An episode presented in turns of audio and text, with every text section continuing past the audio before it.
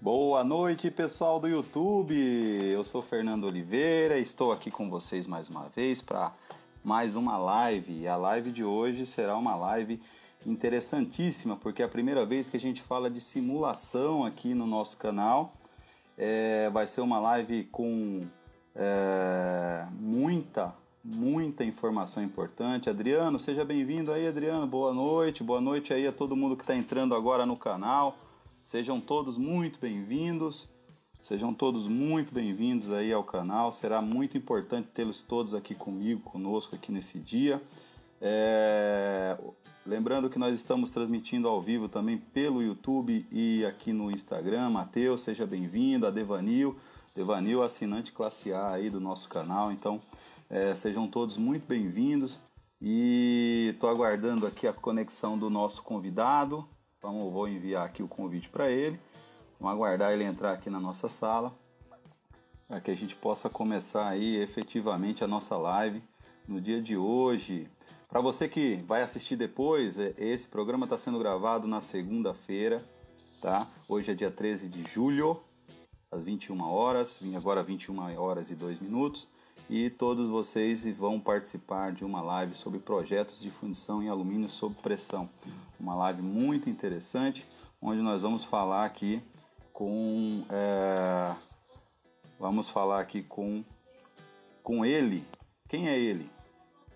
Nós vamos falar com Jochen Schmidt, que é o diretor da Magma do Brasil, Magma Engenharia do Brasil. Na minha humilde visão, um dos maiores especialistas do Brasil em simulação e talvez um dos maiores especialistas do mundo em fundição. É, vai nos dar a satisfação, o prazer de estar hoje conosco aqui nessa live. E vai ser uma live muito, mas muito legal, onde a gente vai trazê-lo aqui para conversar com a gente durante todo esse tempo. Pessoal que está aí, pessoal que está aí no YouTube, ah, saímos aqui do ar um minutinho. Deixa eu ver se eu consigo localizar aqui. Deixa eu ver se eu consigo localizar aqui o, o Schmidt na nossa lista de convidados. A gente testou. Deixa eu ver se eu consigo localizá-lo. Vou enviar o convite para ele novamente.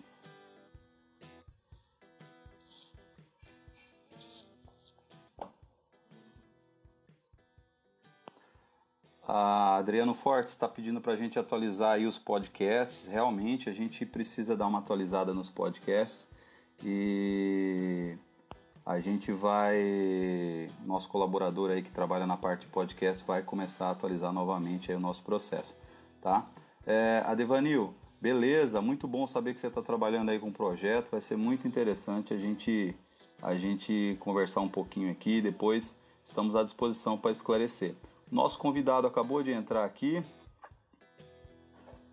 e como eu estava falando com o convidado, ele é Johan Schmidt, que vai conversar conosco sobre simulação falasse um pouco sobre projetos, né? Vamos conversar um pouco sobre projetos difundidos de uma maneira geral, né?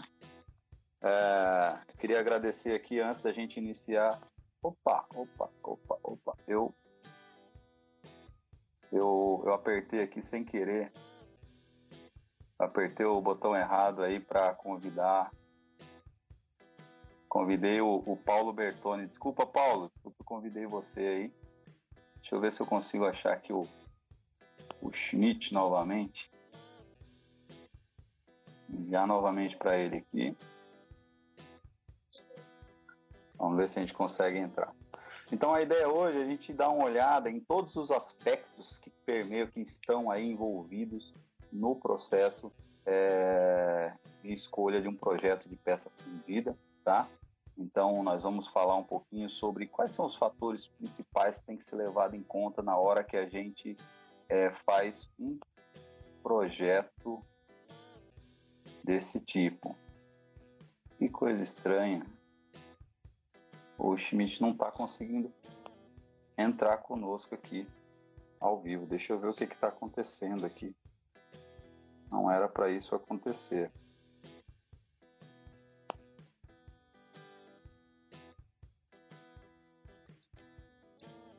Bacana, bacana aí, o Devani, chegou a atualização aí, muito bacana. Uh, vamos, vamos tentar novamente aqui, deixa eu ver se, se o Schmidt já entrou novamente aqui. Não, vamos aguardar mais um pouquinho, ver se, se ele entra aqui.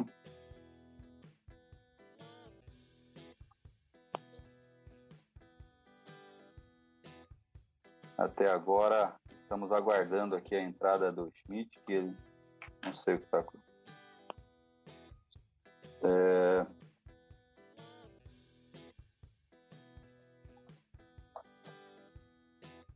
Pessoal, aproveitando aí enquanto enquanto o Schmidt não entra, eu queria convidar vocês a, a visualizar lá a nossa live que a gente fez na conversa técnica na sexta-feira.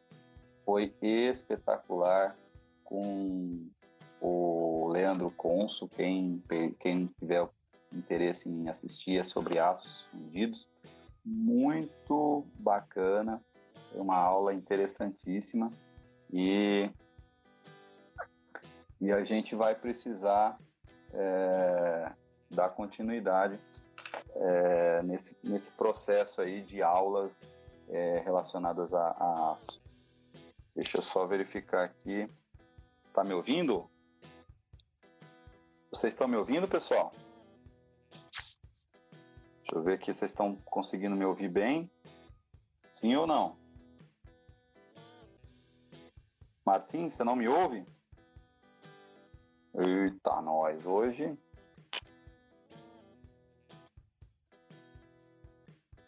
Vocês estão me ouvindo, pessoal? Legal, Luciano. Legal, legal, pessoal da RM. Legal, pessoal aí. É, Martin, dá uma verificada aí que vamos tentar novamente aqui encontrar o Schmidt. Acho que agora vai, hein? Opa! Vamos procurar aqui o Schmidt de novo. Ele está entrando e, e, e, e, eu não estou conseguindo. Aí, acho que agora vai, hein, Schmidt? Agora é só aceitar que agora a coisa vai, hein? Opa! Aí! Você sabe que ao vivo, você sabe que ao vivo tem acontece essas coisas, né? Eu não sei, eu estava apertando, mas ele não queria me deixar entrar online. boa noite, Fernando.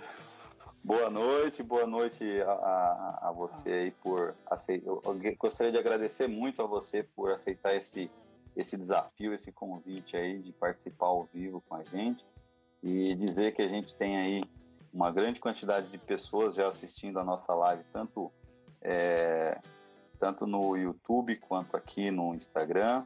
É, gostaria de, de, deixar aqui o meu, o meu agradecimento à Magma também, que está nos patrocinando nesta live, nesse evento. E agradecer a todo mundo que está entrando aí agora, o Martim, é, o Luciano Carlesco, o Adriano Fortes, Edivaldo de Paula, é, o Anderson de Paula também, o Sérgio Lima, o Everton é, Machaton, acho que é isso. Então agradecer todo mundo lá do pessoal do YouTube que está entrando aí também. Coloca aí, dá uma boa noite para a gente aí, dá uma boa noite para a gente poder citar vocês aqui na, na nossa live também. Acho que vai ser legal. espero que vocês possam participar com a gente aí de uma forma bem interativa, né, Schmidt? Schmidt, vamos Sim, lá. O título, o, título, o título da nossa, da nossa live de hoje é Desafios é, na injeção de, peça, de peças de alumínio sob a ótica, é, sob o foco, a ótica né, do projeto. Sim. E sem mais delongas, eu gostaria de, de saber de você. É, hoje, hoje, é, o que, que seria, é, qual que seria hoje, na sua visão, o maior desafio, ou os maiores desafios é, num projeto de uma peça em alumínio? Isso depende um pouco, talvez, da complexidade da peça, mas eu diria que hoje, para quem projeta, é, é, faz o projeto, na verdade, da ferramenta e faz todo o projeto, layout da peça, eu diria que um dos grandes dilemas é eu tenho que pôr extratores, eu tenho que pôr refrigeração, eu tenho que pôr bolsas, eu tenho que definir o sistema de canais, mas essas coisas não podem ser definidas muitas vezes sequencialmente, elas têm que ser definidas ao mesmo tempo. E elas representam um pouco de desafio. Normalmente existe uma tendência do pessoal primeiro colocar os extratores, né? Porque de certa forma eu preciso extrair a peça. Então, e antes disso eu preciso moldar a peça. OK, perfeito. Mas se não tiver qualidade a peça, não adianta moldar, porque ela não vai eh, não adianta produzir uma peça sem qualidade. Ela pode moldar bem, ela pode é, não ter problemas com o ferramental, mas ela não vai ser entregue de boa qualidade para o cliente. Então, eu diria que existe um pouco esse desafio do é, eu transporto um pouco mais para a parte de moldagem, mas eu esqueço talvez um pouco mais a parte da qualidade. E essas coisas estão todas entrelaçadas, né? Eu não consigo definir uma coisa com a outra. E eu diria que uma das coisas, e aí talvez os nossos participantes possam é, ajudar a gente a entender melhor essa parte, é, por exemplo, a parte de refrigeração, né? Então eu tenho que projetar lá a refrigeração. É, até que ponto o pessoal vai a fundo nesse assunto, ou seja, o pessoal calcula quanto usar de refrigeração, o pessoal dimensiona a refrigeração adequadamente. É, a parte das bolsas, né? ou seja, o pessoal calcula, por exemplo, a velocidade do ar que está saindo nas bolsas é, para não, por exemplo, exceder velocidade do, de injeção. São coisas que a gente pode discutir hoje, né? E tudo isso, de alguma forma, interfere, na verdade, na qualidade do fundido, né?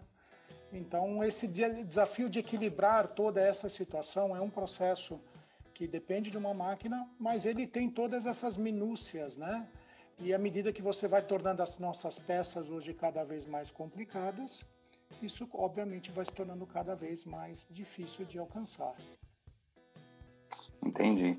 Mas é, só, deixa eu dar um, Porque assim, Schmidt, nosso, nós temos alguns, é, algum, alguma audiência que é bem cativa e que às vezes não é do, do nosso ramo de, de alumínio, né? Então é, a gente tem que dar uma introduzida aí para que eles possam também estar é, entendendo um pouco do conteúdo.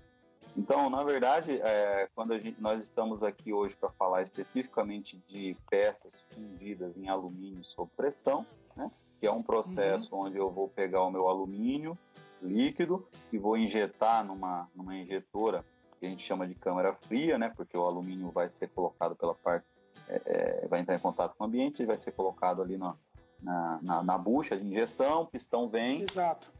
E aí você tem ali duas ou é, três fases de injeção, né? Uma fase um pouco mais lenta, é, uma fase rápida e no final uma fase que vai fazer a compactação é, do, do material.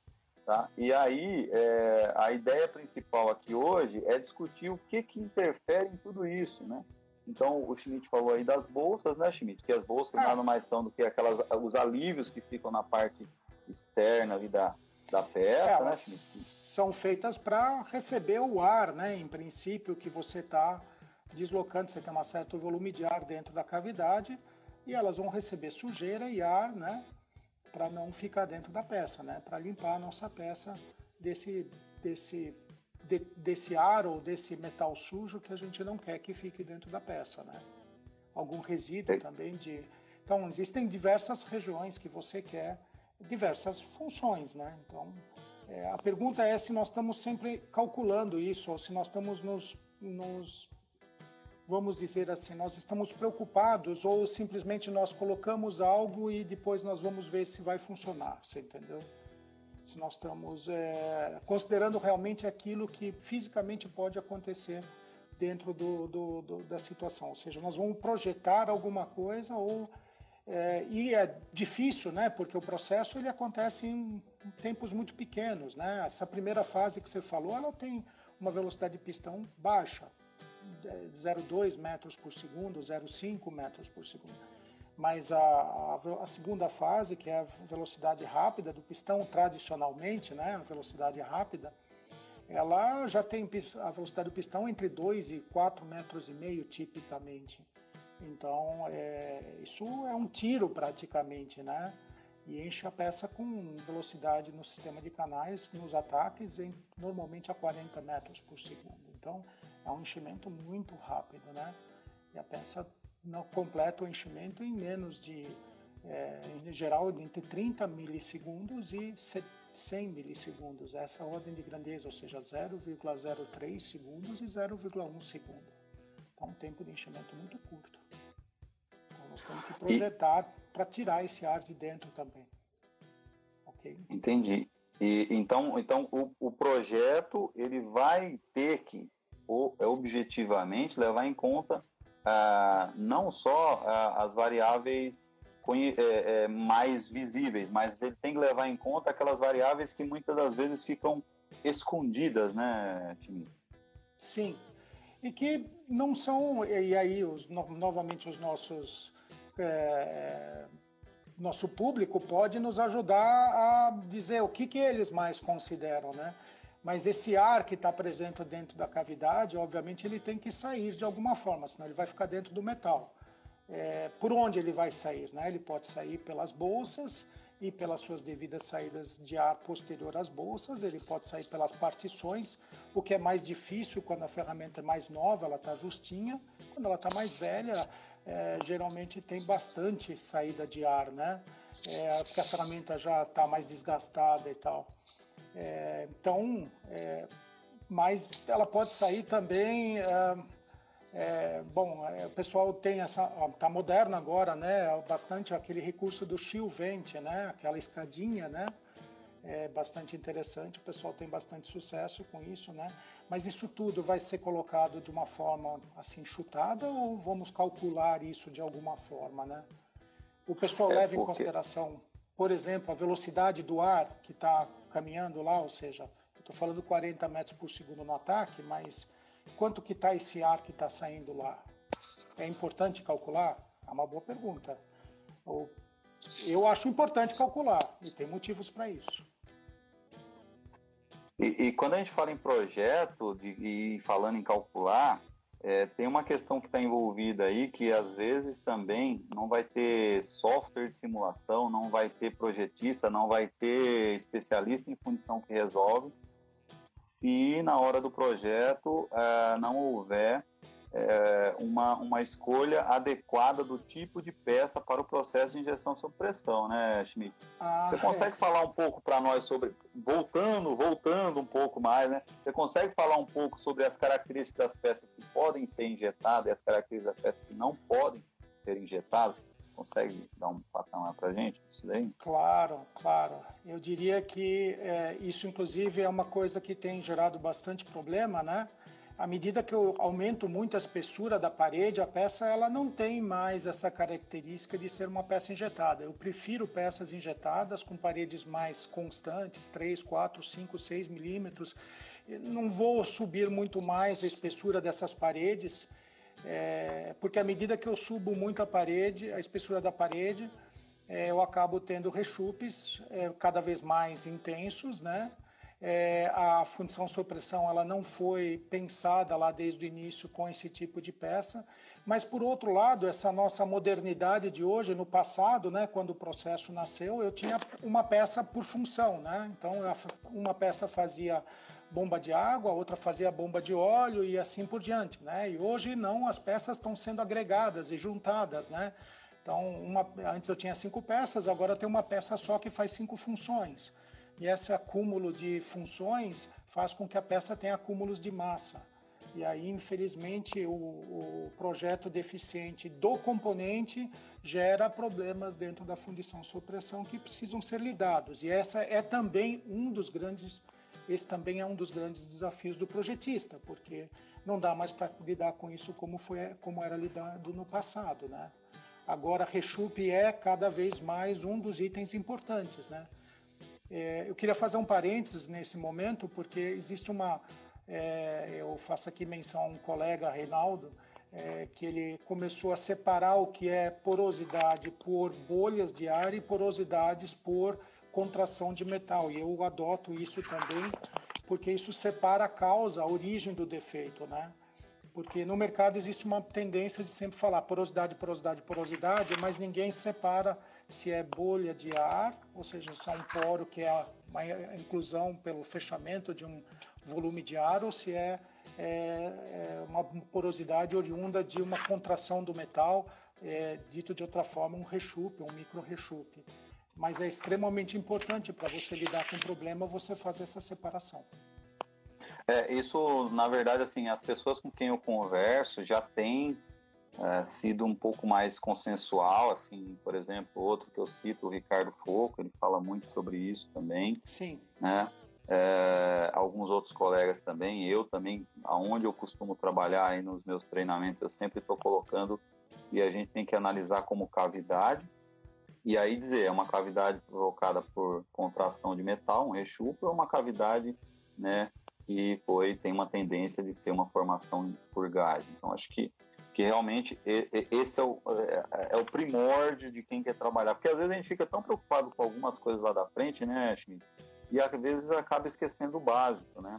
Então, é, é essa questão que a gente falou da peça que eu vou escolher para fazer, se ela tem o perfil, a característica, essa questão que você está falando agora de, de saber definir bem o seu defeito, caracterizar bem o seu defeito para que você possa acertar e, e, e fazer um projeto é, mais adequado. Né? Qual, qual, seria, qual seria um outro item que, na sua visão, é extremamente importante para ser é, visualizado em termos de, de, de projeto para peça fundida de alumínio? Então, a gente estava falando das saídas de ar, que é um lado são as bolhas, né? A gente estava falando dos rechupes. E definitivamente para controlar rechupe, dificilmente a gente vai conseguir compactar eles na terceira fase ou com extremamente limitado. Então, um dos maiores recursos que a gente tem é, é com certeza, posicionamento de refrigeração. É, eu vejo que esse posicionamento de refrigeração ainda é, é interessante é, que nós não sabemos nem quanto colocar de refrigeração.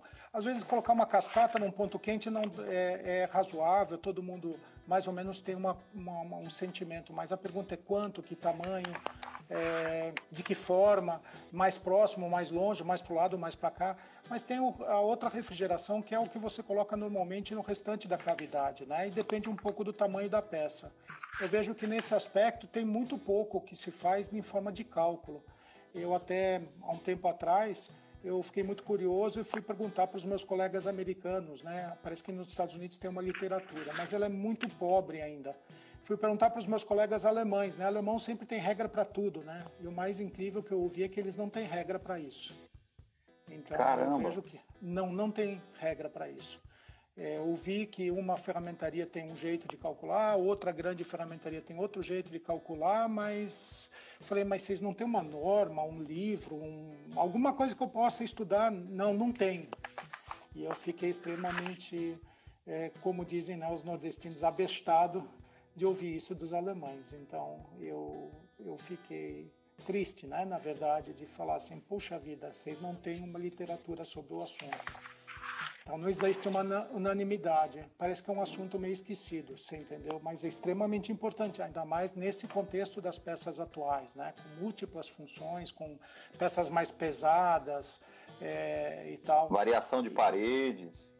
Isso, paredes finas, grossas, extração de calor. E é o tal da coisa, tudo que eu não corrigir, no, tudo que eu não fizer certo no projeto, eu vou ter que dar um jeito depois lá na frente, né? E o grande problema é esse jeito que eu vou ter que dar lá na frente, né? É, furar uma refrigeração a mais é quase impossível normalmente, né? Porque tem extrator, tem isso e tem aquilo, já não tem mais espaço para passar uma refrigeração a mais normalmente, né? Só no próximo, na próxima ferramenta que você vai conseguir rever o projeto e tal. Então, é, esse é o grande dilema de função supressão. Uma decisão que você não toma agora, ela se compromete a ferramenta pela vida toda dela. E, e, e essa questão da, da, da refrigeração, ela está diretamente relacionada a uma questão que a gente ainda tem muito aqui no Brasil, que é a questão do, do custo da ferramenta, né, Schmidt? É uma refrigeração mais direcional, mais, é, mais complexa, ela vai fatalmente ter um custo uh, de produção mais elevado. E isso, às vezes, pode ser um, uma restrição no projeto, né? Então, pode e talvez não, Fernando, talvez não. Se você projetar Às vezes é uma questão de posicionamento, você está usando água, depende, né? Você está usando óleo, né? Ainda tem muita empresa com água, muita empresa com óleo, é, talvez nem tanto com óleo, mas com água. É, lá na Alemanha está se usando água quente, né? A, a pressurizada água quente. É, o ponto todo é, é se você está usando água comum, passar uma refrigeração a mais não é um custo maior, é um custo na hora de fabricação da ferramenta, mas eu diria que para o custo da ferramenta isso é irrisório. É, depois o problema é bem mais caro. É, o problema resolvido. é refazer esse sistema, né? Refazer esse sistema que é praticamente Refazer impossível. ou viver com ele, né? Viver com ele, ou seja, você vai ter um rechupe ali, que você vai ter um índice de refugo mais alto, você vai pagar. Outro aspecto, você vai ter que aplicar mais desmoldante, ficar aplicando desmoldante localizado por, por causa de uma refrigeração que não está bem posicionada. Quem vai sofrer é a vida útil da ferramenta, então você vai perder vida útil da ferramenta. É, se a função pagar, a ferramenta é prejuízo no bolso da, da função. Se a função não paga, mas é o cliente final, é prejuízo no bolso do, do cliente final. Alguém paga a conta, não tem dúvida. E quem paga a conta normalmente é o cliente final, independente se está no bolso da função ou se está no bolso do cliente final. E esse nós não precisamos se enganar, né? A função vai buscar esse dinheiro de volta se tiver no bolso dela de alguma outra forma, né? Sim, então, sim, sim. É, é paliativo dizer que ah, quem paga o custo é a função. Não paga, quem paga o custo é o cliente final. Sempre o cliente, sempre o cliente. Sempre o cliente. É, o Schmidt, essa questão aí vai longe, daria para a gente conversar ah, dá. o dia inteiro. Dá para conversar Mas é, tem, o, o, Everton Machado está falando assim, eu acredito que um dos vários desafios que está ligado à, à geometria das peças injetadas, linha de fechamento cada vez mais complexas e produtos de paredes é, menores. Né? Espessuras é... menores. É, eu diria que a linha de fechamento mais complexa, é, eu diria que também está ligado a, a a desconhecimento do próprio cliente final, você entendeu? É, nós tivemos uma oportunidade de trabalhar com um cliente final, onde ele estava desenhando um novo produto. E era um produto que ia ser fundido em areia, mas o caso é muito interessante pelo, pelo seguinte aspecto: mostrando para ele o problema que se criava, é, dado uma, um design que ele fez, ele, ele mesmo conseguiu, explicando claramente para ele, olha, isso vai dar um problema assim, assim, assado. Ele foi capaz de simplificar o produto de tal forma, onde eliminou completamente não só o problema, mas outros também. Então, muitas vezes falta conhecimento para esses clientes finais, para eles definirem entenderem o que o, o Frankenstein que eles estão criando, você entendeu? É, isso, infelizmente, a gente percebe pelo design das peças. Né? Às vezes o cara faz uma linha de fechamento complexa e não haveria necessidade, ou com um pouco mais de raciocínio ou de informação, ele talvez conseguiria criar alguma coisa mais simples, o que facilitaria para as fundições e onde ele, como cliente final, seria o maior favorecido, porque a qualidade da peça ficaria melhor. Mas, por falta de conhecimento, ele não consegue fazer isso, porque ele não sabe como fazê-lo. Então, essa interação. É, e essa, por isso a importância da fundição ensinar ao seu cliente final como fazer as coisas, né? É, porque definitivamente é, o cliente final não tem mais gente que saiba fazer isso. Né? As pessoas mais antigas se aposentaram, aquelas que por algum dia tinham algum conhecimento, elas já estão todas aposentadas. Né? Hoje são garotos mais jovens que entendem de CAD, mas nunca viram o que é uma fundição, ou sequer, e essa é outra experiência nesse mesmo cliente final, eu perguntei para ele, puxa, você já viu essa sua peça lá na produção, na sua linha de montagem? Ele falou, não, não tive tempo ainda. Ele não viu nem a própria peça que ele projetou na linha de montagem. Eu falei, pô, mas como que você avalia a sua própria peça? Não foi na sua linha de montagem. É. Triste, né? Complicado. É triste, é triste. E, e, e, eu acho que isso tudo que você está falando é uma questão que, apesar de você de a gente estar tá perdendo essa referência das pessoas antigas, porque, por exemplo, você tem várias montadoras que tinham suas próprias fundições, né? E aí, com o tempo, aqueles, aqueles senhores que eram especialistas ali da fundição acabaram indo para o setor de desenvolvimento, e aí você tinha pessoas com vasto conhecimento, e isso, como você falou, se perdeu.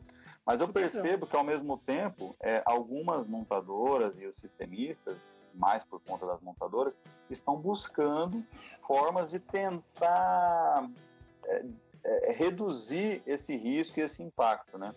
acho que uma das principais ações que eles têm feito é com relação a essa questão de implementar os famosos é, auditorias da, da VDA, é, a CQI 27, né, um protocolo bem rigoroso ali é, para quem pega a parte de injeção de alumínio. É, ele, ele pede ali é, informação do tipo temperatura, temperatura da, da, da ferramenta, temperatura do metal, uh, tempo de, de, de, processo, todos os tempos de processo. Então, uh, eu percebo assim, apesar de não ter esse conhecimento, mas há uma, uma necessidade de se buscar um controle maior perante a fundição. Você vê dessa forma também ou você vê de, de uma maneira diferente, Schmidt? Eu acho que a monta... eu acho que o cliente ele está preocupado e ele tenta sim o grande problema é que o cliente ainda não entende de fundição. Então, ele não, ele não sabe fazer as perguntas certas. Ele, de certa forma, ele perdeu esse know-how de fundição. E fundição é, é, não é, né, embora às vezes o cliente final ache, né, jogar metal dentro de um buraco ou é fazer qualquer coisa nesse sentido, ele exige conhecimento e exige percepção, né? a, a fundição tem muita variação de processo e, e, a habilidade do fundidor é justamente isso, dentro de uma variação de processo constante, produzir peças boas. É, e muitas vezes não é uma característica de uma usinagem, né? a usinagem é muito mais certinha, é muito mais fácil de medir muitas coisas, né? é muito mais fácil de você ter as informações, né? e na fundição não é. Então, eu diria que o cliente final ele procura, né? Eu vou, dar, eu vou citar um caso de uma montadora onde a ideia era, bom, eu vou procurar qualidade, eu padronizando todos os ferramentais de uma certa carcaça de câmbio no mundo. O único problema é que as máquinas injetoras não eram as mesmas em todos os locais do mundo. Então, só não sendo nem as máquinas injetoras as mesmas e o ambiente também não sendo as mesmas, um lugar é mais quente, o outro mais frio e assim, é, eles chegaram à conclusão que não dava para fazer. Eles, vamos assim, tentaram implementar, mas não conseguiram obter os mesmos resultados em todos os locais. É, porque fundição é mais complicado que isso. Então eu vejo que as montadoras elas brigam, elas tentam, mas ao mesmo tempo elas têm limitações porque elas não conseguem entender. Então elas têm algumas ações, sim, é, algumas mais, outras menos, algumas com mais compreensão, outras com menos compreensão, mas elas tentam. Eu acho que aí a fundição é que, em vez de se colocar numa situação de refém, ela poderia ser talvez mais proativa e ficar numa situação protagonista na situação. E, e, e mostrar à montadora, ou mostrar ao cliente final, é, mais, a, mais ação, né? Ou seja, eu, eu posso falar só pelo Brasil, né? Eu tive a oportunidade, nós tivemos a oportunidade de vir ano passado na GIFA visitar algumas fundições e nós vimos algumas coisas que a gente só sonha aqui no Brasil. Né? Inclusive uma delas, né, Schmidt, é a questão de usar os termorreguladores em processos de fundição sob pressão, né? Uma Sem das dúvida. empresas tinha lá 60 termorregulador e regulava quatro pontos, quatro a seis pontos diferentes dentro da mesma ferramenta, né? Exatamente. Mas até nisso, é, vamos dizer assim, quem usa óleo, né? Fica aquela pergunta, puxa vida, quando projeta, né? É, e quando usa na fábrica, tem esse cuidado de transmitir, puxa, mas quanto de óleo foi projetado naquele ponto de depende se foi de refrigeração aquecimento da ferramenta, foi passado essa informação entre projeto e produção. Recentemente eu perguntei para um colega e disse assim, colega, eu estava brincando aqui com umas informações de uma ferramenta e tal, mas cheguei à conclusão que precisava passar X litros de óleo naquele ponto ali para fazer um efeito, né? Só que X litros de óleo era um aquecedor de, era praticamente, era um equipamento para cada dois pontos, né? Ou seja, ia precisar de uns 10 na, naquela ferramenta. Ele falou, é, é, a gente também não tinha 10 para botar numa ferramenta, a gente só tinha 5. Eu falei, tá, e ele falou, é, mas é a vida, você entendeu? Eu falei, mas vocês tinham consciência pelo menos? Ele falou, nós tínhamos. Mas eu me pergunto, todo mundo tem consciência que às vezes não tem o suficiente de aquecedor, ou seja, o que tem que realmente de projeto e o que tem na realidade é diferente? É uma boa pergunta, né? É uma e boa aí, pergunta. Será que eu preciso adaptar o projeto, então? Eu preciso mudar o projeto para a minha realidade? Eu diria que essa seria a primeira coisa sensata a ser feita. Levar em consideração oh. aquilo que eu tenho disponível, né? Sim. Ô, Schmidt, dentro dessa questão do projeto e de apresentar, é, você olhando e, e, com a vivência que você tem aí de projetos na área de, de, de condição sob pressão, você entende que hoje o mercado brasileiro ele precisaria sofrer uma mudança disruptiva no sentido de projeto de fundição? Ou você acha que é mais uma questão realmente de, de, de se antenar aos parâmetros de processo e, e, e, aprimorar as questões? Ou você acha que é algo, ou precisaria de uma disrupção? Ou seja, eu estou fundindo desse formato e precisaria fundir completamente diferente. Qual é a sua visão nesse sentido? Eu, não, eu não acho que talvez seja alguma coisa disruptiva. Eu talvez também não tenha uma, uma, uma imagem tão recente do mercado, tá? É, mas eu acho que o que falta um pouco é, é, e aí novamente talvez os nossos nosso público possa nos ajudar é, sempre houve uma, uma delegação é, do projeto fortemente para as ferramentarias, né? E o objetivo da ferramentaria é, é construir a ferramenta, não é, é, ela não tem o conhecimento e a vivência dentro da fundição que os fundidores têm. E essa delegação da ferramenta para da, da decisão ou para colocação de projeto para a ferramentaria, essa responsabilidade em muitos casos para a ferramentaria, é, pode ser um, um problema para a fundição. Eu cheguei a ouvir, não, não foi recente, mas já faz muitos anos, ah não, nós só queremos bater peça, ou seja, não quero ter a responsabilidade de ter que projetar a ferramenta. Mas essa, essa questão de projeto é, tem que estar na mão de quem produz, porque é quem produz que tem o conhecimento de como a peça tem que, como é que a máquina responde, como é que a peça tem que ser moldada, quais as dificuldades que ele tem e coisas do gênero, né? É, uhum. E eu sinto que uh, no Brasil há uma certa distanciamento entre uma coisa e outra, ou seja, tem alguém lá longe fazendo um projeto e eu vou receber um projeto, mas o que, que ele projetou? O que, que ele levou realmente em consideração? Será que eu recebo toda a informação que eu precisava do que, que ele considerou? É, eu não pude participar, eu não pude dar muitos pitacos, é, eu não, que significa que eu também não tive oportunidade de é, pensar sobre o assunto do que está acontecendo naquela peça, ou seja, eu não tive oportunidade de me dedicar àquela peça e, portanto, eu também não, não tive muita, não matutei em cima da peça, né? E aí também significa que quando ela chegar, eu não vou ter tanto conhecimento da peça quanto eu poderia ter se eu tivesse matutado em cima dela, né?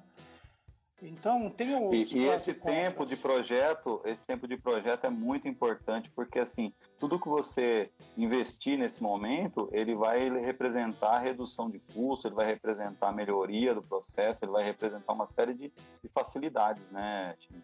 Eu não tenho dúvida, mas é, é, essa é uma das constatações. Por que, que, os alemães gastam mais em projeto do que a gente gasta em projeto, mesmo com os profissionais lá sendo mais caros? É, então, é, eu, um exemplo, né? Eu peguei um exemplo de uma empresa alemã que tem uma, é, uma empresa brasileira que tem uma filial alemã ou tinha uma filial alemã, é, desculpa, tinha uma matriz alemã é, e uma outra empresa italiana, a mesma coisa, ou seja, uma relação de 4 para 1 é, em relação ao número de pessoas na área de projetos. Ou seja, por que, que eles têm muito mais projetistas na hora de fazer o projeto do que a gente tem? Mesmo quando os projetistas deles são muito mais caros que os nossos relativamente, né? dizendo não que os nossos projetistas são mal pagos, é, talvez até sejam, mas é, relativamente lá no mercado deles o salário é muito mais caro do que o nosso salário, né? se a gente fizer a conversão com euros e tudo mais. Por que isso? E por que, que eles têm sempre mais do que a gente tem? Né? Por que, que eles dedicam tanto tempo a projeto? Deve ter algum motivo, Sim. né? Com certeza, com certeza. Ô, ô Schmidt, eu estava preocupado aqui porque eu não estava vendo interação do pessoal lá do, do, do, YouTube. do YouTube, mas o que aconteceu foi o seguinte, eu tive uma, uma, uma pausa aqui no, nos comentários, por isso que eu não estava conseguindo visualizar. Mas ó, ah.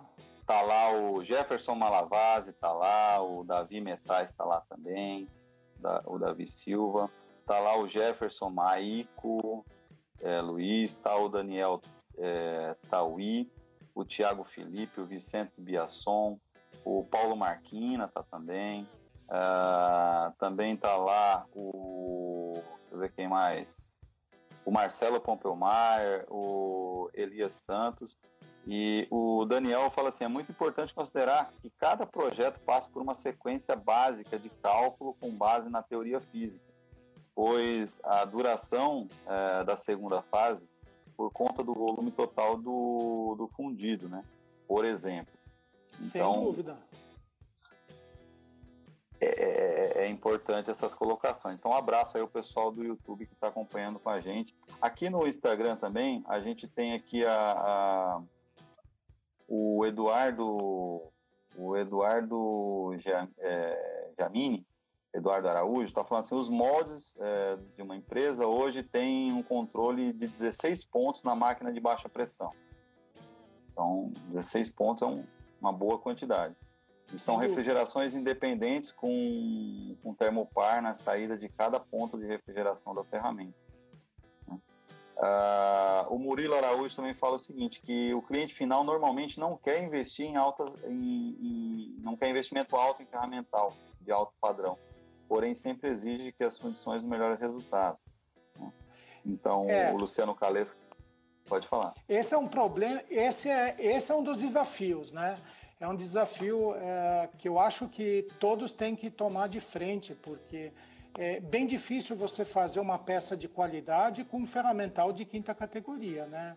É a mesma coisa que você comprar uma Ferrari e botar gasolina adulterada dentro dela, né? Não faz o menor sentido. Então, ou então você tentar é, fazer qualquer coisa na mesma linha, né? Não, não dá para pensar em produzir uma peça boa ou então comprar um ferramental de primeira linha e aí você comprar é, ter uma injetora é, é, é, de 50 anos de idade toda torcida, né? que não dá fechamento. Então, é, as coisas precisam ter um encadeamento lógico e, a, e as funções precisam, se, precisam explicar isso para os clientes, né? É, de que não, é, a, não dá para você fazer com ferramental ruim peças boas, né? o processo precisa disso. então, é, triste, mas eu entendo as funções nesse aspecto e eu acho que é, quem está errado nisso claramente são os clientes finais. É, eles, não, eles não entendem, eles fazem questão de não entender, muitas vezes também se fazem de, desculpem a expressão, de sonso, né? É, eles muitas vezes se põem nesta situação, né? É, mas é uma, é uma briga constante, né? É uma briga, eu sei que é uma briga por custos, por valores, mas é, definitivamente é, fazer peça boa com, com ferramental ruim é tão difícil quanto fazer peça boa com máquina ruim, né? É, sim, todo mundo sim. que tem máquina injetora ruim sabe o quanto que é difícil fazer peça boa, né? Certeza. É, inclusive, eu, eu, o Reinaldo está aqui com a gente também. Boa noite, Reinaldo. É, eu queria aproveitar esse momento, então, para a gente fazer um pequeno resumo, então, de quais, é, do que nós já falamos até agora em termos de desafios, né? A gente já falou dos desafios que tem em você mostrar para o seu cliente final a importância de fazer um bom projeto e, necessariamente você não precisa seguir é, o último projeto, você pode criar um projeto é, melhor no primeiro momento, né?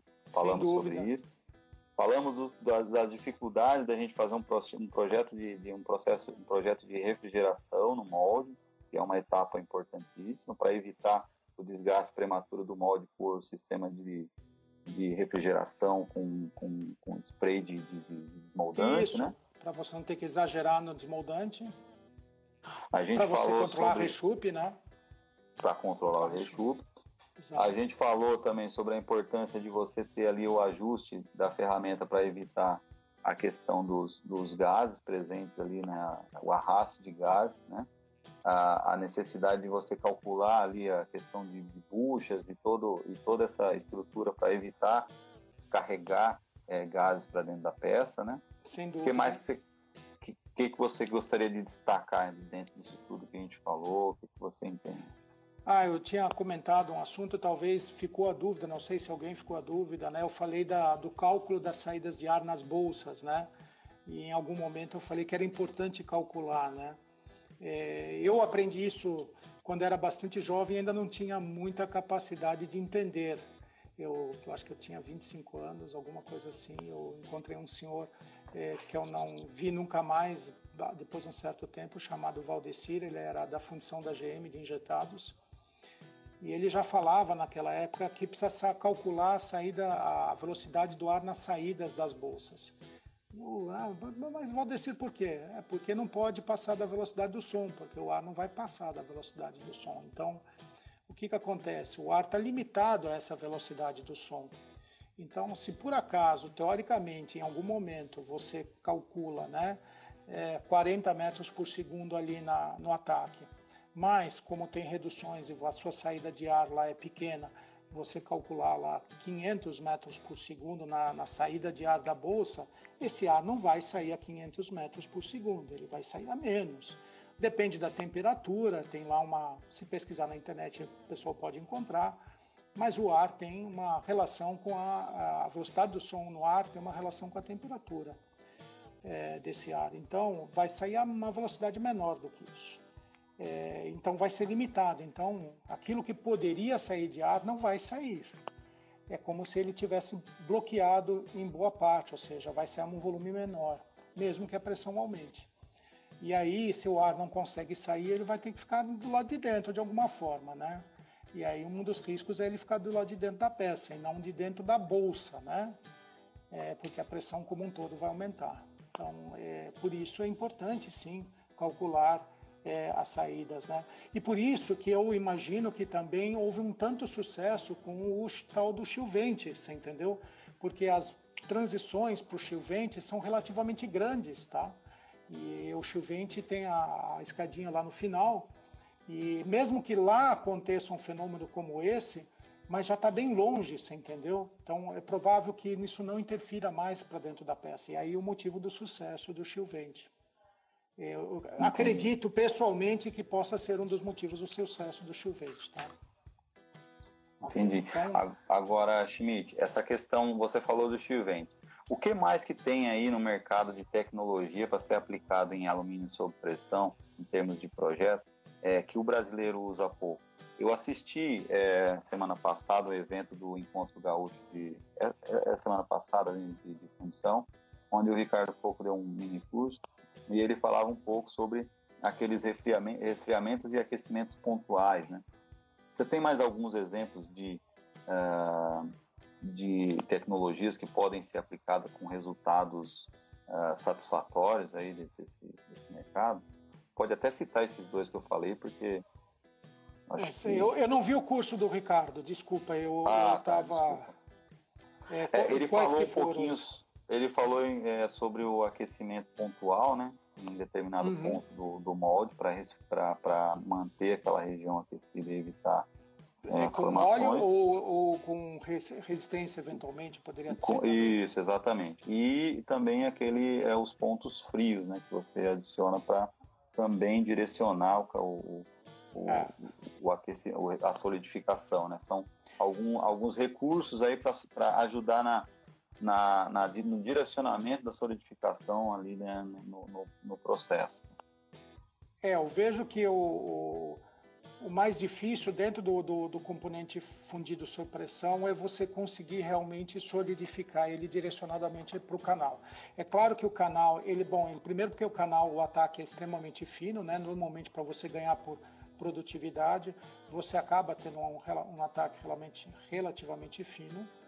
Mas o que acaba acontecendo é que você, regiões muito finas, acabam tendo uma é, finas de peças, elas não têm massa suficiente para aquecer a ferramenta. Então você acaba optando por mecanismos de aquecimento da ferramenta. Nós até agora é, passamos por uma situação é, bastante notória nesse sentido, num, num projeto e regiões muito grossas têm a situação oposta, ela joga muito calor dentro da ferramenta, até levando a ferramenta a passar de 500 graus, o que acaba degradando o tratamento térmico da ferramenta. Né? A ferramenta acaba não só, ela tem um risco de fadigar, né? mas ela acaba perdendo, na verdade, o próprio tratamento térmico. Né? 500 graus é um limite bem alto né? de temperatura para o aço resistir. Então você acaba refrigerando para tentar evitar com que ela chegue nesse, nessa temperatura, né? E é melhor refrigerar por dentro do que por fora, por uma questão das tensões que você gera na, na ferramenta, né? O de fora acaba gerando tensões que abrem trincas e o de dentro acabam gerando compressão que fecham trincas. Então, isso é vantajoso você fazer é, por dentro, ou seja, com uma, com uma refrigeração interna, né? e não com uma, com uma aplicação de desmoldante. E aí eu entro num ponto importante. A, a, a, se você não tem excelente conhecimento em, em projetos de, de, de, de, alumínio sob pressão, é, eu entendo que é muito importante você fazer um projeto é, a utilização de um software de simulação. É, eu sei que o Schmidt não gosta de falar diretamente disso, mas tem uma pergunta aqui, Schmidt, que a gente não tem como fugir. É, o Marlon okay. Boa noite, Marlon. Agradecer a presença do Maurício também, Maurício Oliveira, obrigado aí pela presença sempre. É, e uma, o Marlon pergunta: o software de simulação demonstra esse tipo de evolução de A e as variáveis do processo de função? Depende do grau de precisão. É que dá para você ter inúmeros graus de precisão, né?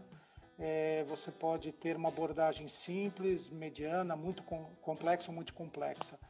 É, eu diria que quando o software tem uma abordagem mais complexa ou muito complexa, geralmente você não consegue aplicá-lo para o projeto inteiro é, na fundição, tá? É, geralmente é necessário alguma simplificação é, para você olhar o projeto como um todo, tá? Quando você está interessado no mínimo detalhe, por exemplo, como, tá, como o ar percorre nas bolsas e o que está acontecendo exatamente com o ar nas bolsas, você tem que isolar essa, essa análise e olhar com outros olhos é, e não com um software geralmente de simulação de função. Você vai para uma dinâmica dos fluidos pura e vai olhar isso com outros olhos. Esse não é o foco do software de simulação de fundição, tá? Ele não vai procurar esse, vamos dizer assim, esse pelo em ovo, tá? Não foi para isso que ele foi focado. E o Vicente Viação faz uma outra pergunta também. É, se for se for para priorizar em uma fundição, seria a ferramenta ou o software de simulação? Eu diria que não dá para produzir sem ferramenta, né? Então, é... não tem como né, discutir isso, né? Eu diria que são duas coisas diferentes.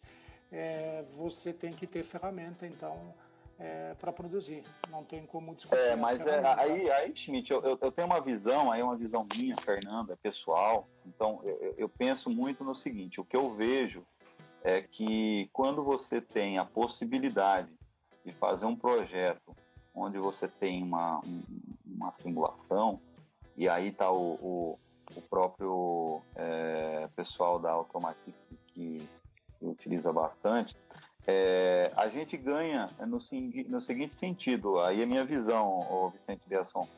É, você ganha é, em tempo de, de projeto de ferramenta, né? Porque você vai fazer a ferramenta e você Sim. vai ter um grau de assertividade maior, porque você vai conseguir é, é, estudar mais variações daquela, daquele formato, daquela peça.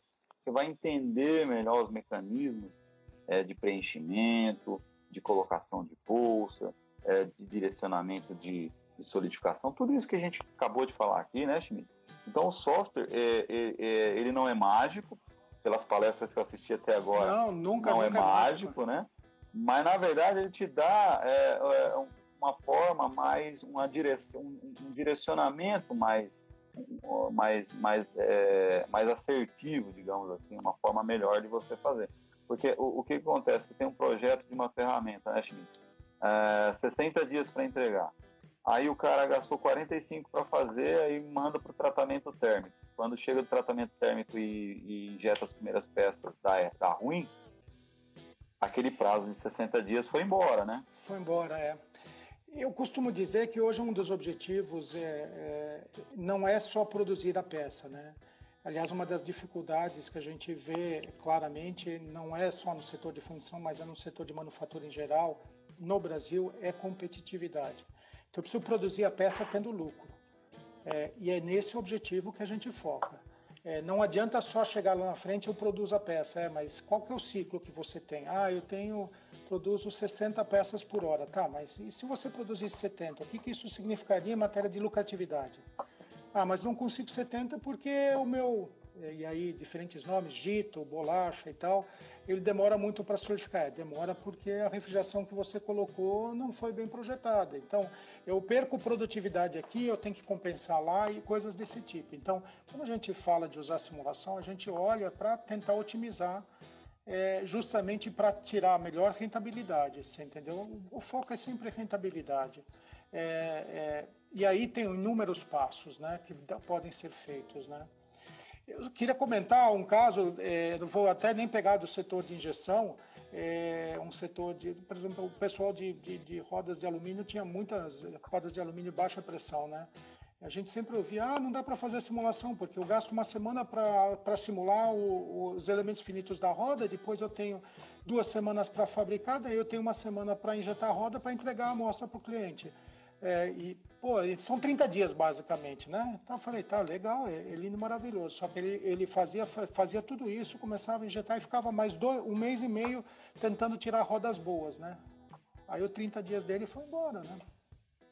E, aí não tem discussão, né? Como é que você vai argumentar numa situação como essa se a pessoa não considera o real em relação ao, ao imaginário, né? Você tem que discutir aquilo que realmente acontece, né? É, ou então ele injeta, então ele injeta é, mil rodas para tirar 20 boas para mandar para o cliente. Tudo bem, se ele está disposto a pagar isso para produzir, cada um toma suas próprias decisões, né? Não somos nós que vamos decidir diferente para ele. Sim, o Schmidt, e, e olhando para isso que você falou de é, eu, tô, eu tô vendo aqui o que o Bisson colocou, que ele fez a pergunta foi mal formulada. Na verdade, ele se referia a ferramentas de qualidade que o Schmidt é, falou em relação à comparação Brasil-Alemanha. Era mais a questão da qualidade da ferramenta no processo. Mas a pergunta que eu ia te fazer, ah, aí okay. talvez venha de encontro, é, é o seguinte: você, você, você tem no Brasil, nós temos algum exemplo de uma punição que trabalha com, não precisa citar nome, lógico, mas que trabalha com é, tecnologia de ponta e consegue, a, conseguiu, lógico, depois de um investimento forte, é, conseguiu competitividade, ou seja, investiu em ferramenta de qualidade, software de simulação, projetos de, de, de, de maior automação e, e, com isso conseguiu uh, é, ter competitividade, ter um preço adequado, ter uma, uma produtividade alta. É, você, você temos exemplos no Brasil? Ah, eu acho que temos, é, é, tal, não, talvez o setor de alumínio seja um pouco diferente, mas eu, te, eu tenho certeza que temos exemplos em, em, ferro fundido e em aço, em aço, que tem definitivamente é, capacidade para fornecer para qualquer lugar no mundo, você entendeu? É, eles sofrem, como todos os setores no Brasil sofrem, com uma carga tributária é, complicada, né? Nós no Brasil nós temos um custo Brasil é, relacionado à carga tributária, que você não consegue tirar todos os impostos, que você tem problema com exportação porque para na alfândega e todas essas besteiras que nós temos adicionais que outros países não têm, né? Nossa dificuldade adicional. Mas é, vamos falar daquilo.